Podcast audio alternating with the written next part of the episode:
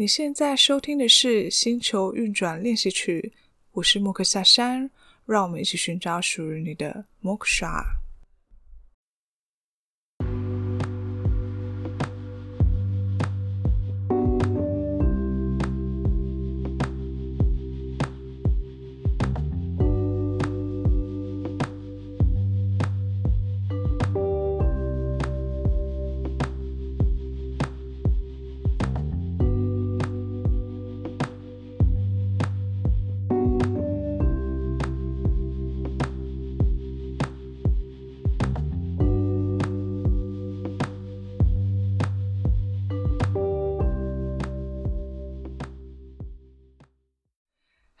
亲爱的小星星，欢迎回到星球运转练习曲，我是莫克夏山。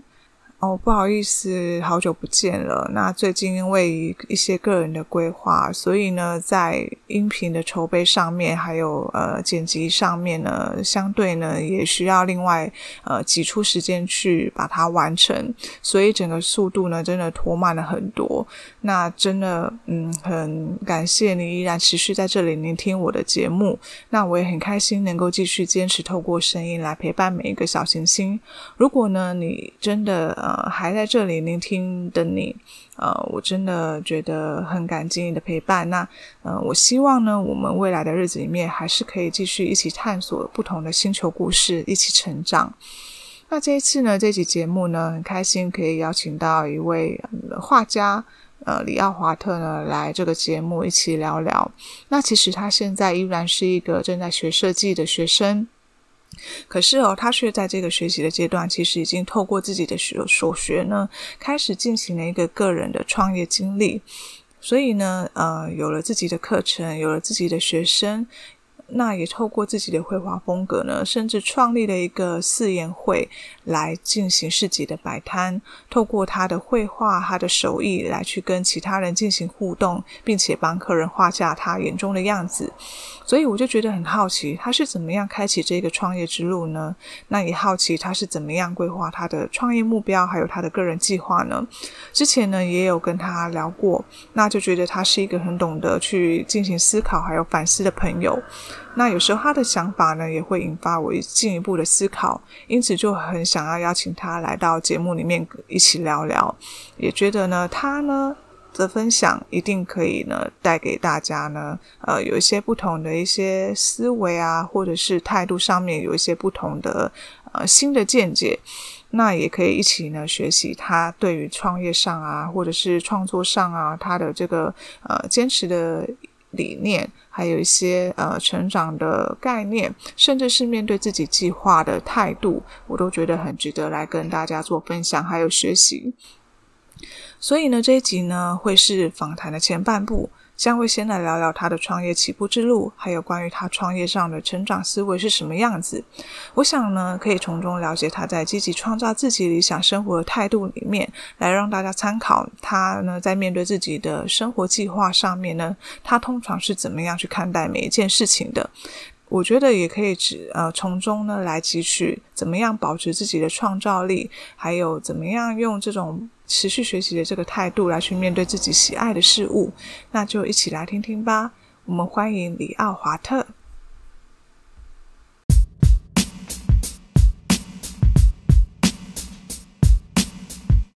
嗨，李奥。嗨，大家好，我是李奥华特。对，这是一个很难记的名字，所以你可以直接叫我李奥。那我现在主要做的事情是，呃，我平常其实大部分还是在研究所。那我主要做的事情是儿童美术教学，那还有成人绘画的教学跟体验活动啊，以及到市集摆四言会这样子。那同时也有在画插画。哇，所以你创作的类型真的很多诶。目前大家可以看到我的粉砖上呢，其实大部分还是以誓言会跟人像画居多。那还有一些我分享我孩子们的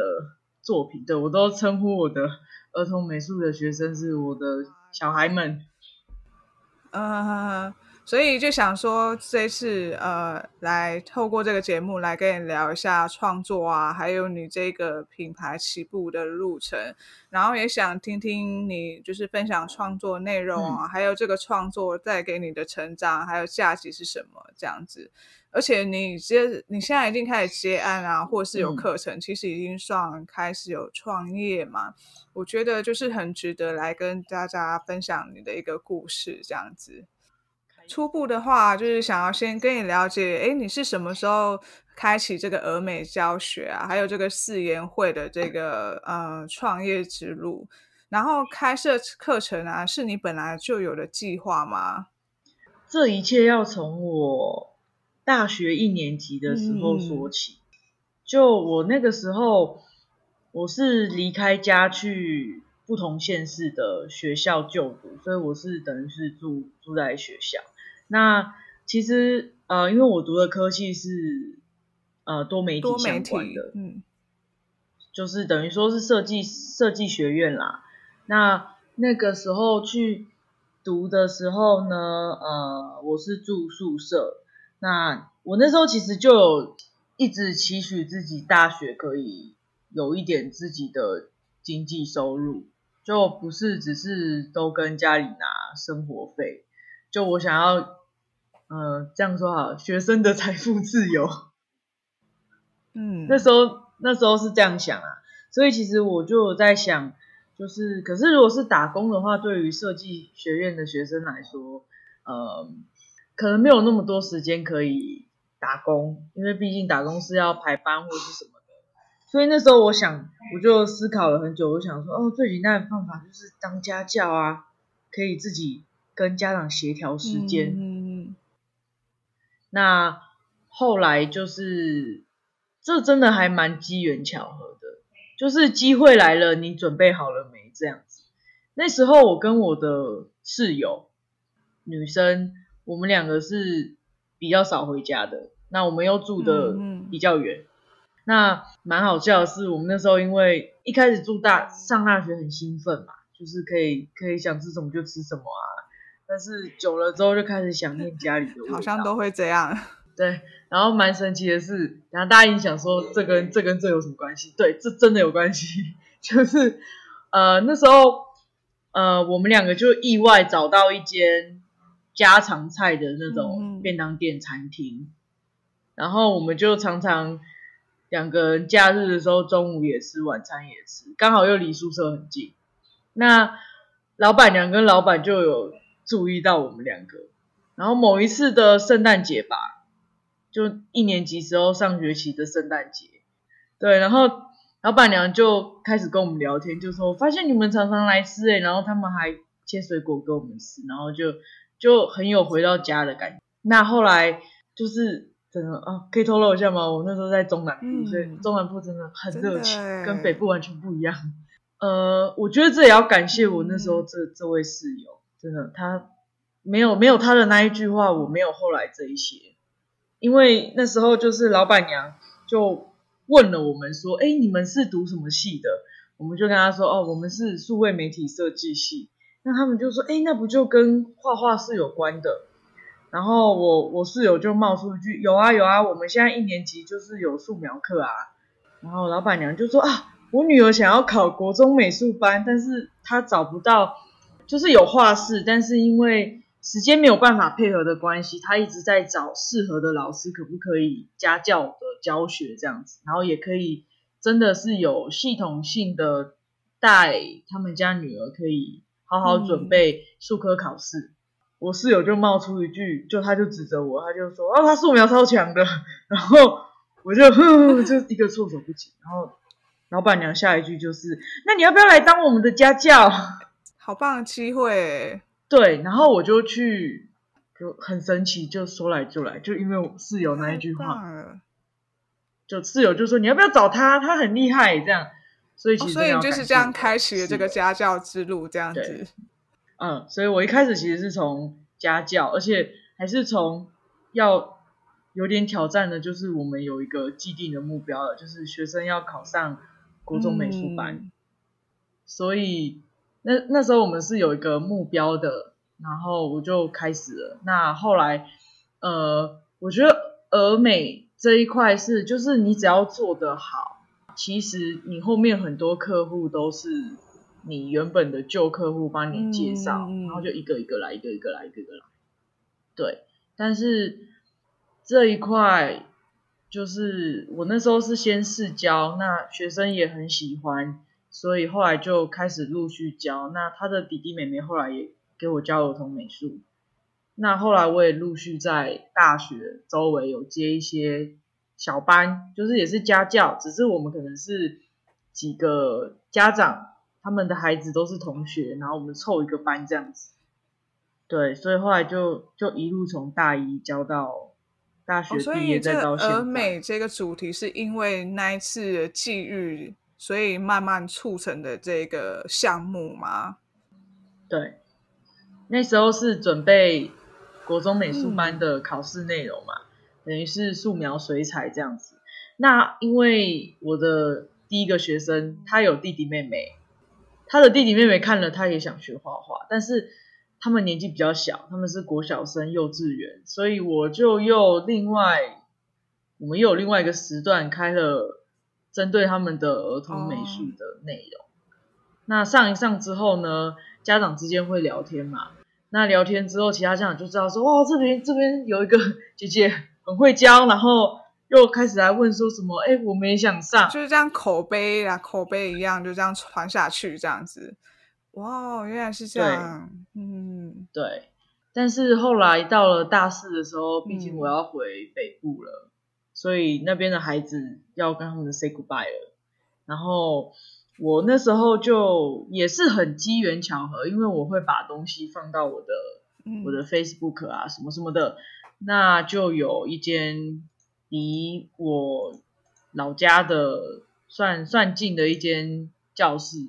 就来问说，老师有没有兴趣来一个月来开一次主题班这样子，所以就意外的北部这边也也开始了，从大概大三大四的时候开始，就是走到哪都有一些很特别的机会，可以让你就是刚好掌握它。嗯，所以所以其实是我没有特别去规划我一定要做什么，但是我心里有有有去想这件事情。所以当机会来的时候，我就直接去做。其实就就只是这样。了解，哇，很特别的一个故事哎。嗯，因为其实我觉得一般人应该不一定就是有这么好的、嗯、算运气嘛。对，就是呃，可能有时候就是计划很久，或是规划很久，可是在找到他的目标的时候，可能也是呃追寻很久之类的这样子。可是也不是说你没有追寻啊，我相信你也是有。可是我觉得更棒的是说你有掌握到那个机会。哎，那这样的话，你是怎么去创立自己的创作风格呢？嗯、因为你刚才说你是数位设计嘛，那这里面应该也是跟创作的一些主题啊，也是需要去发想的，对吧？那你是怎么样去找到啊，还有创立自己的一个创作风格呢？嗯，我目前的创作风格，大部分人都说比较，比如誓言会好了。呃，我的客人都说你的誓言会长得跟你的本人很像。哈哈哈。有看过我本人的啦。对，这这也是我后来发现的，就是每一个画家的画风其实都会跟他本人的长相或是特质有一点点，就是 蛮像的。那我自己的风格，呃，我觉得这要先从风格的定义开始，嗯、就是风格其实就是你这个人喜欢的东西跟你的生活经验累积起来的。嗯、那我自己的风格的话，我小时候比较喜欢那种美少女卡通那种。眼睛很大的路线，应该每个小女生以前都是这样。那到后来，我就慢慢比较喜欢一些，嗯，美式卡通啊，比如说，嗯呃，或者是三 D 动画之类的东西。哦、然后那个眼睛的幅度就慢慢缩小了。然后再后来，呃，我想要介绍一个，呃，算艺术家吗？他现在好像是住在荷兰，一个荷兰的艺术家叫那个 Loish。呃，我是受他的算受他的画风影响很大，就是变得比较写实一点点。对，那我觉得风格还有一点是跟个人的绘画习惯也有关系，就是比如说我画到后来我。有些人会说，你好像比较着重在画头发，对，因为我喜欢画头发，所以就会很习惯那个部分刻的比较细，久而久之，那个风格就就出来了。那有时候也跟习惯的媒材有关系，比如说，呃，我的试演会大部分是水彩画的，可是相对其他来讲，好像比较少见一点点。但水彩其实也只是因为。我自己很喜欢水彩这个媒材，所以我以前变很多，那我也喜欢用它创作，所以就慢慢的变成我的风格，就带有一点点手绘的感觉，包含电脑绘图的部分。所以其实风格这种东西，我有些人会觉得说我要怎么找到自己的风格，但我我觉得风格是不用找，嗯，就是透过你的生活啊、习惯啊、特质，跟你自己喜欢的一些。不管是工具或者是用具好了，你去创作的东西就是你本人的这些素质，然后这些呃特点集结起来的是吗？对，像有些人会有时候我们会刻意去模仿自己喜欢的插画家或是艺术家，嗯、比如说我刚刚提到的 Louis，其实我自己也常常会看着他的练习，然后去临摹。那这是还蛮正常的，但是我觉得有时候在就是临摹其实是必经之路，但是有一些东西要注意的是，画风可以临摹，嗯、可是题材不行，就是你要你还是要有要根据自己的生活经验去画，就是而不是照对方的对创作发现，因为那那反而就变抄袭了。有些人以为抄袭是。风格上的相像也叫抄袭，但其实不是，风格上相像是是很容易发生的，因为嗯，就是大家的生活经验可能会重叠，但是构图啊跟思考这方面的配色这方面的东西是是当然会有一些共通的原理，但是是有可能会构成抄袭的，所以其实在在临摹自己喜欢的画家这一部分，可能要比较注意这一点，就是。嗯，尽量不要踩到那个底线。嗯，不过你刚才这个分享，我觉得对大家来讲，不管是在创作或者是在生活上，其实呃都蛮重要的。就是我们也都是在。向呃比自己优秀的人学习嘛，那学习其实就是一种临摹啊。但是我们也不可能全然都是去 follow 他的一个状况，嗯、然后全然去按他的方式去做，反而就是要从中去思考，找到自己呃适合自己的一个方向。嗯、所以我觉得你就是这个分享啊，就是我觉得蛮重要的，嗯。嗯那你这样的话，你是我是想，呃，也蛮好奇，是说，那你是怎么去摸索自己的创作方向，还有就是去挖掘你有兴趣的绘画主题呢？我之前有画过，像是，其实我我最近一直在监督自己要多画一些速写什么的，嗯、就是我觉得我自己好像个人创作的比例太少了。就是目前看下来，好像几乎都是客人订的试演会啊，或是插画啊，或者是儿童美术的东西，然后觉得好像太少了一些自己个人创作跟想法的东西，嗯、所以这一部分其实我自己也在调整中。那我可以推荐大家做的事情是，比如说，呃，其实绘画圈很常会有一些跟风的东西，嗯、比如说像是前阵子。Instagram 上面很流行的 Six Fan Art，、嗯、那个这是一个 challenge，就是呃，他让你的客群去留言说，那个更就是比如说可能留言说我想要看你画返校的角色，或者是呃寄生上游的角色，可能是对，可能是一个电影、一个动画、一个卡通或是漫画角色。哦、那我那时候其实有跟风丸子。就是其实可以从这一些东西去累积你的你的内容，因为它虽然有一个题目，但是它每个人画出来的东西会不一样，对，或者是我自己在找我个人创作的东西，有时候我会根据当下流行什么，比如说，呃，像之前画了一张《爱的迫降》，哦，就那阵子刚好大家都在看，或者是我自己有时候会画一些我自己个人发生的事，比如说我一月底的时候，我我自己跑去澳洲看澳洲网球公开赛，然后我就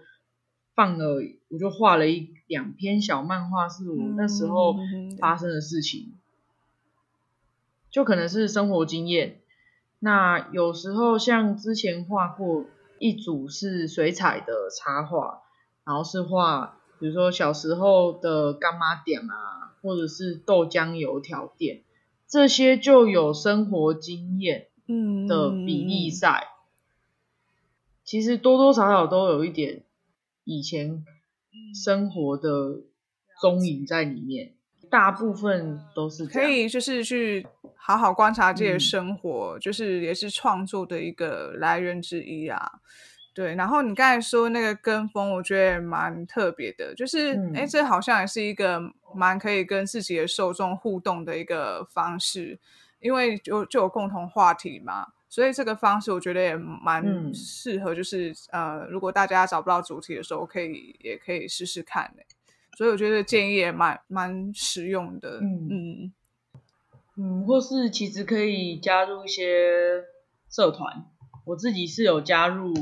国外的社 FB 的社团，是呃比如说 Character Challenge，就是角色设计的挑战，或者是大家应该很多人都蛮熟悉的 Inktober，这个是手绘比较会玩的。它是用墨水画图，然后是三十天的挑战，你每天都要画一个，但不一定是很复杂的图，可能是应该通常都是很简单的，或者是就只是你的生活上发生的一个事情什么的，呃、或是你只是每天。我觉得你还蛮会有那种去想要去找，就是让你持续创作的一个活动的那种倾向。对，不然真的，嗯、呃，我觉得灵感这个东西真的不是说来就来啊。我觉得不管是用在哪一个创作，我觉得这一个方法我觉得不错，就是你主动去找一个挑战，然后让你自己就是持续去做这件事，不停去做这样子。某一部分也是保持画画的频率，嗯、就不要说，呃，我我这阵子有画，然后中间断了好几个月，嗯、就是多多少少其实都会生疏。那这个代表，其实这就是你的热情吧？嗯、就是我觉得你有透过你的热情去支持，去继续做这件事。呃，我记得你有跟我说过啊，就是呃，能够专注在自己的练习是很重要的。那你在培养自己的技能这个过程啊，你是怎么样，就是去专注，还有继续坚持下去？像你刚才讲那个挑战啊，就是去找挑战来做，我觉得这个就有反映到这个问题上面。我最近其实开了一个 YouTube 频道，放我画画的过程。目前是打算放画画过程跟我生活的一些零零琐琐的事情，嗯、就是一个很悠闲的。放，所以其实放了目前的两支影片，就是放了一些我平常画在速写本上的东西。嗯、那其实我没有刻意去思考说我要画什么，除非我我可能有一个研究所的动画正在做，那那阵子的速写本可能就会充满了我那一个作品的的草稿啊，我在思考要怎么要怎么做这一部动画的东西，那。专注在自己的练习，比较像是有时候我们会很容易受他人影响，就是会觉得应该说太着着急。像我这阵子其实还蛮流行用平板画画的，或者是有些人会，对对对，有些人会会会说，就是啊这个软体怎么样怎么样，很棒很棒很棒。但是我觉得所谓专注在自己练习，其实是呃不要太。着急的受别人的影响，说什么东西很好，然后你就去做。就是有时候其实我们会看着别人的东西很好，然后觉得自己是不是现在做的方式错了。但其实有一些练习是需要经过一点时间的累积跟作品的累积，那个成效才会出来。所以其实我放频道有一部分也是我想要看我自己的累积的差异，比如说，呃，我三个月前画的跟我现在画的差在哪里，然后跟有时候可以检视一下自己是不是一直在画差不多类型的东西。当然这没有不好，可是比如说我自己这阵子就一直在画动物，嗯、因为我觉得我好像一直都在画人。但我想要多一点不一样的东西，我就会有时候提醒自己要画一点不一样的事情啊，或者是不一样的类型的东西。那怎么专注跟继续坚持哦？嗯，我觉得大家好像一开始都会很急着去想说我要找到我的风格，但是就像我前面讲的，风格其实就是你这个人本身。那有时候其实你的风格已经出来了，只是它不成熟。所谓的不成熟是你的，比如说骨架可能没有练好，或是你的上色可能很乱，或是你的笔触不够稳。那这时候有时候其实还是要回归一下基本功。嗯、对，比如说我的 IG 上有时候开 QA 会有人问说，你平常是怎么练习的？那我都会建议大家可以养成一个习惯，就是速写的习惯，就是找一本速写本，对，找一本画画本，只要是你觉得呃你画起来顺手的速写本，不管它贵还是便宜，就是完全自己衡量。那用你喜欢的媒材方式，我自己是习惯铅笔、色铅笔或是水彩，所以我的速写本里面是大部分都是这类型。那速写的内容其实很随意，呃，比如说可能是你在捷运上面画捷运上的人们，或者是我像我就很常上课的时候偷画同学，呃，其实速写某一部分，嗯，是养成自己画画的那个手感跟怎么说、嗯、观察观察力的，嗯、对对对，观察力的培养。因为还蛮多人会问我说，你誓言会要怎么画出那个神韵？其实那个神韵，我都会说我很难回答你这个问题，因为这个东西不是不只是取决于画的好不好，而是取决于、嗯、呃有没有观察力。可是观察力并并很难用教的，只能用慢慢不断练习去学习，嗯、然后自己慢慢去体会。所以其实蛮建议大家可以找一本速写本。可以只是铅笔的草稿去画，但是要养成一个每天都画画的习惯。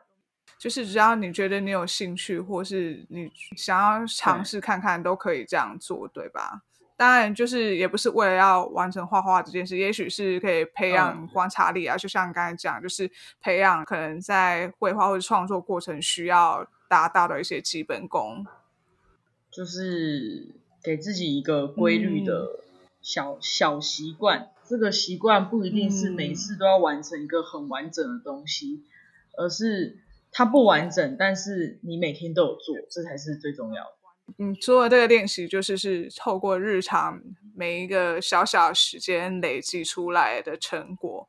所以，呃，其实你刚才讲到，就是可能一般人，嗯、呃，在看到别人好的创作的时候，可能就会不自觉想要跟自己的东西比较，然后就会觉得说自己的好像不够好，是不是需要跟他们用一样的东西、一样的素材，反而就更有话题性，或是吸引就是差不多的群众？就是，嗯、呃，有时候确实就是不自觉啊，会有这个迷思。嗯尤其是在经营自媒体的时候，就是有时候连我都不自觉会有类似的状况，这样。所以你刚才讲那个观点，我就觉得很有感，会被拉走。但其实也不是说不能跟风，对对对，有时候也是必要的。就像前面讲的，但就是保持一点自己的习惯。嗯，应该是说，我觉得你是很知道自己。自己的风格还有状况在哪里，所以你就是维持了这个核心，但是还是去探索其他的角度，来让你自己的核心更有可能性。所以你会定期向内探寻嘛？嗯、就是你会看看自己现在自己的技能啊，嗯、还有哪些需要改善的，还有哪些需要再加强的。就是定期的这样的反思，然后让自己的成长就是是持续的。我觉得这是很棒的捷径。这样，嗯，那因为你现在就是除了创作嘛，然后也要有作品嘛。那其实刚才从你这样听下来，我就知道说，其实你现在已经算是有找到属于自己的创作道路，而且你是一个行动力非常强的人。就是看你设立课程啊，然后有自己的计划，然后也很注重自己的学习的状态的人，我很想就是听你分享说，你通常是怎么去规划自己的目标呢？我那时候看到访刚，看到这个问题的时候，我内心浮出来的是，没有，我很喜欢睡觉跟耍废。对，对，我很，我常常挂在那个 Netflix 上面看影片。对，嗯，对，但行动力，因为感觉你就是很知道自己的目标，呃、然后你就会去往前。那你感觉也是会去规划这样，我就蛮好奇说，那你通常看你有一个目标的时候，那你怎么去规划它，可以达到它呢？我我会规划，但我惰性也很强，所以我也许可以完成百分之。就是可以完成满意度是八十，嗯，但是没有人是完美的，啊，我真的很难达到一百，嗯，所以我我觉得大家在对大家在规划的时候，千万不要忘了人的惰性是很厉害的。嗯，所以其实我我包含如果接试研会或什么的，除非我很确定我真的可以马上交，不然我都会那个时间的时间上，我一定是会。会给自己多几天的缓冲，嗯，我觉得反而是不要把自己逼太紧，你才可以持续做下去。所以我在规划一个东西的时候，我自己其实会随身携带一个阅历，不是不是手机阅历，是可以手在上面写，然后我都用铅笔去涂涂改改。嗯，对对对，就可以立在电脑桌上，然后又可以随身带走。所以我我会准备一个这样的东西，随时带着走，包含其实。我哪一天跟跟谁有约，或者是哪一天是画画课，哪一天是呃市集，我都会把它写上去，嗯，用一个我自己看得懂的代号。对，因为其实人惰性很强，记忆力忘得也很快，所以我我会我会做这些事情。然后比较特别的是，我还有做一件事是，是我我的 Google 云端有一个很庞大的 Excel 档。这个 Excel 档里面记录了我的财务收支报表跟 跟我的一周固定行程。我不觉得，没有，我惰性很高，所以我需要这些东西来帮我记得。我们一般人还不一定会做这件事哎。对，所以你是一个习惯性会去把就是你你该做的事或是你会做的事会先大致记下来，然后有一个基本的掌控这样子。然后可能随机再看到有什么空闲时间，再去做额外的安排，这样。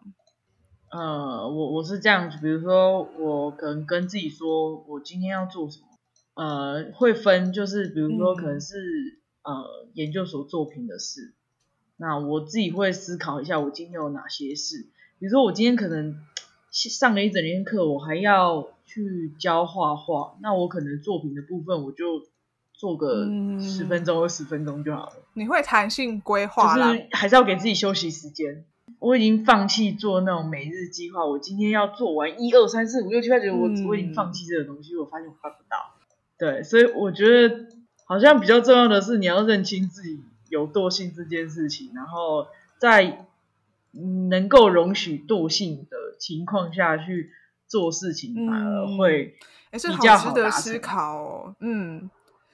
我好喜欢你每次回答我的那个回答的东西，嗯、就是都很让人家可以反思。哎，就是因为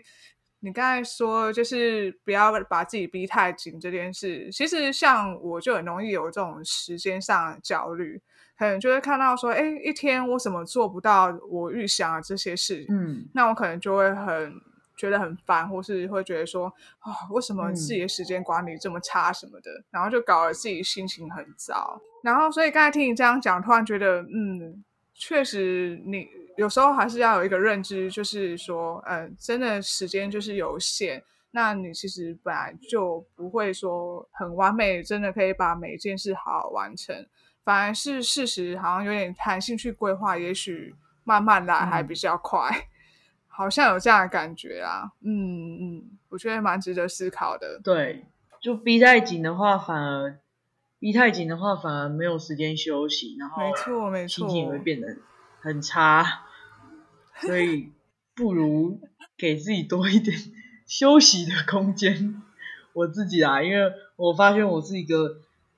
久久就会很想要去旅行，或是。可是我觉得你一个优点就是，你就是认清了这个惰性，嗯，但是你没有放任它。我觉得这件事很重要，就是你知道它的存在，所以你用你的方法去跟它共存。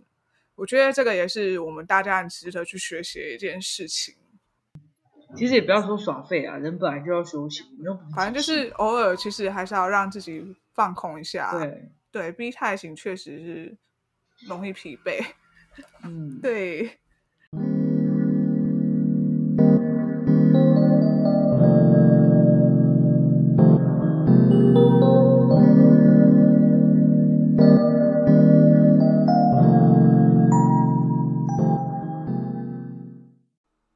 希望呢，这段访谈的内容呢，还有分享，对你能够有所帮助，还有新的思考。不论呢，你有没有创业的目标，你有没有呃新的计划，那我觉得这个呃分享里面的最主要的核心想法呢，呃，想要来跟你说明，在面对自己的目标的时候，是否可以重新接受自己的不足，能够鼓起勇气继续去加强自己不足的地方，继续坚持往前呢？如果呢，这真的是你的热情所在，不论你的工作啊、你的梦想啊、你现在所做的事，那这个都是修正你自己的过程，必然性的成长历程。而每个人的想法都是独一无二的，包括你的也是。你也可以尝试找到属于呃，让自己可以充分发挥创造力的一个方式，建立自己的个人风格。那希望呢，透过这段分享，可以带给你一些思考方向、一些力量，也祝福你。那相信你也可以跟李奥华特一样，慢慢摸索出自己的学习之路，重新呢看见自己可以怎么样培养技能，还有增加自己的价值，来更迈进你的目标，还有计划一步。那在下一集的访谈呢，呃，将会来跟你深入分享关于呃李奥华特他在客群呢，还有社群经营。以及他创业历程中的各种经验谈，还有探索体会来分享给你，甚至是在个人成长方面呢，有什么新的理解，或者是呃在个人目标规划上面的方式分享，都会在下一段的讨论里面都会有一些讯息，那也会给予创业前的一些小建议，来给想要有个人副业的开创啊的朋友呢，有一些参考的方向。那相信呢，应该对你有所帮助。敬请期待下一集的呃节目内容哦。那我们一起学习好吗？一起寻找属于你的 Moksha。我们下一期再见喽，拜拜。